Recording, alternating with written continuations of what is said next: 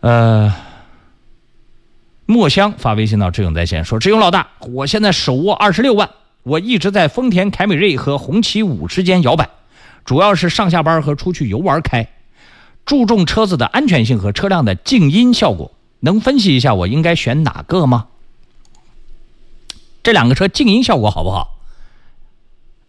你要上车去试，但是试车辆的静音效果有讲究啊。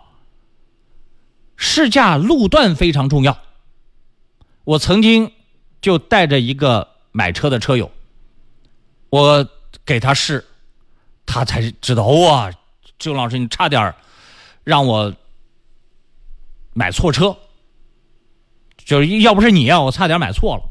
我记得好多好多年以前，大概是七八年前，起亚有一款 K 五上市，他觉得这个车挺好看，那会儿起亚还挺火的时候。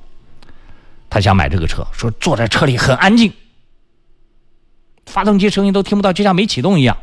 在市区大概开了一下也很好。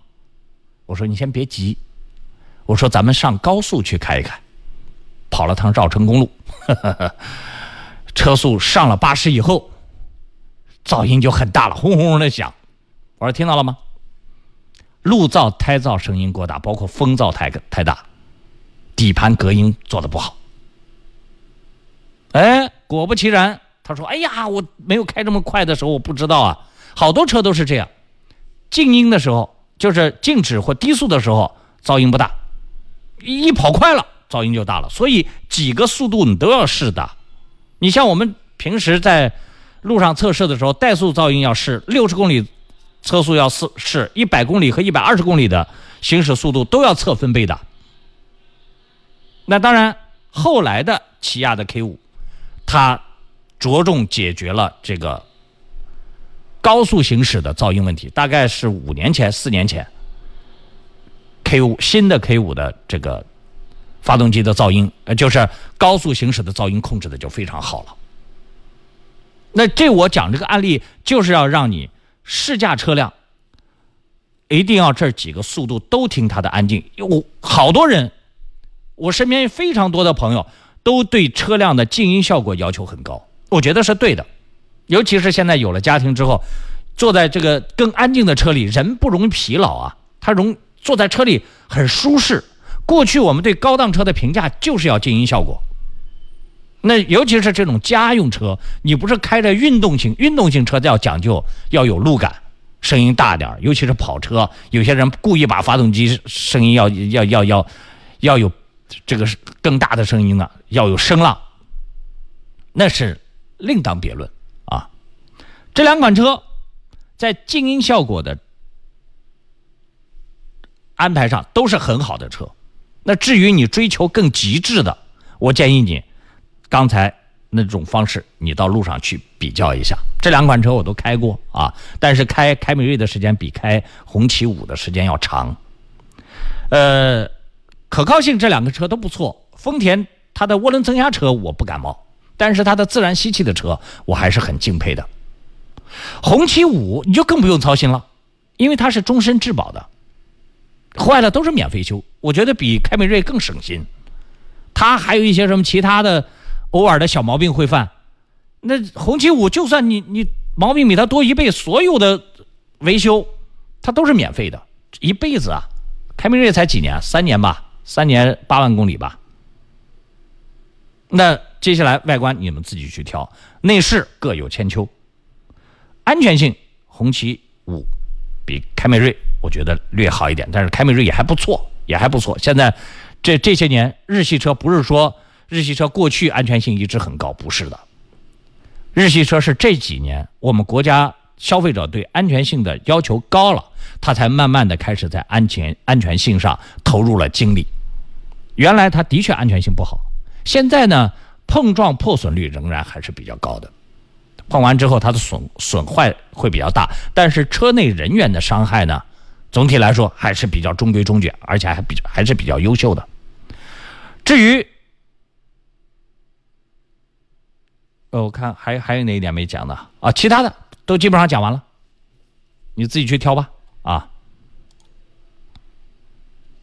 哎呀，刚才那个墨香性子急啊，他说：“老大，我听了你介绍之后，多谢了，多谢了，我打算买这个红旗五了。”别急，别急，我刚才看了一下你的有有一段留言哦，我说还是应该把这个再给你补充一下，就是关于红旗和凯美瑞应该怎么选的事情。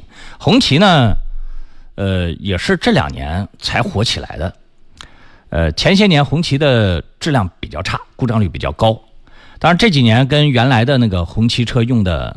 用的东西都不一样了啊！现在很多现在的红旗，大部分呢都用的是大众的，因为红旗还是一汽嘛，就一汽的里面用大众的比较多。呃，这个但是它不全是大众的东西啊，它还有好多它自主研发的一些东西啊。那在可靠性问题上，它肯定是不如凯美瑞的。肯定不如，虽然它终身质保，但是你刚才讲了，你说经常带着家人，还会要长途自驾游，呃，这个我就不敢给你保证，因为现在红旗它的保有量太少，所以导致它还没有经历过二十万公里以上的这样的，就目前在售车型的这个检验，而凯美瑞的这个这款两点五的发动机，呃，已经用过好多好多年，好多年了哈，十五年前它基本上就是这个这款技术。二十年前，就就三十年前，基本上就这款技术。后来只是把它略微修改，略微修改一下。所以，你如果你要长途自驾游的话，虽然它事后的维修都都不要钱，就是开那个红旗都不要钱，但万一有些故障把你摔在外地，你那个时候也别怨我。但是这种存在的概率很低啊，很低很低。在周边开城市里面代步，那红旗的这个问题不大，因为它。都给你终身质保，只要你不卖啊！还有一个二手车交易的时候，凯美瑞是要比红旗要保值的，因为好多车辆终身质保，它只对第一个首任车主，你一卖，第二任车主就不享受它的终身质保了，那它的二手车的保值率可能也会逊色一点。所以在这个问题选择上，就是看你侧重于哪儿。如果你因为这个轿车呢，它。总体来说，也不可能跑到人迹罕至的地方去啊。这个在维修上不会有太太大的担心，基本上全国各地都有它的 4S 店。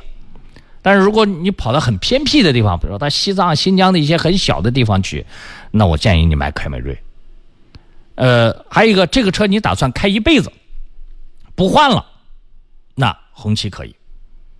日本车到二三十万公里以后呢，也会有一些问题。这段时间我那个朋友的。呃，这个本田的奥德赛，它的马达换了，也坏了，要换，大概二十多万公里。